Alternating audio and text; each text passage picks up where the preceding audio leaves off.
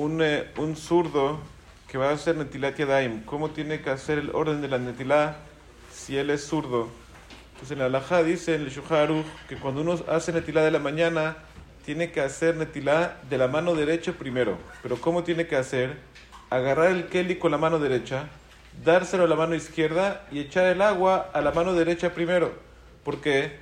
Por cuanto que la mano derecha es Gesed y la mano izquierda es Din. Entonces, cuando él agarra el Keli con la mano derecha, lo llena, se lo da a la mano izquierda y pues la mano izquierda le echa el agua a la mano derecha primero.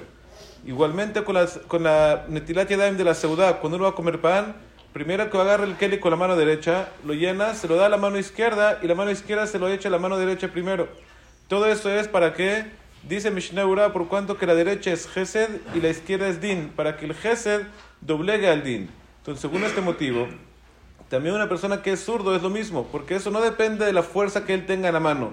Por cuanto que depende del Gesed y el Din que hay en la derecha o la izquierda, entonces tanto un zurdo como un diestro va a ser el mismo orden de Netilat Yadayim.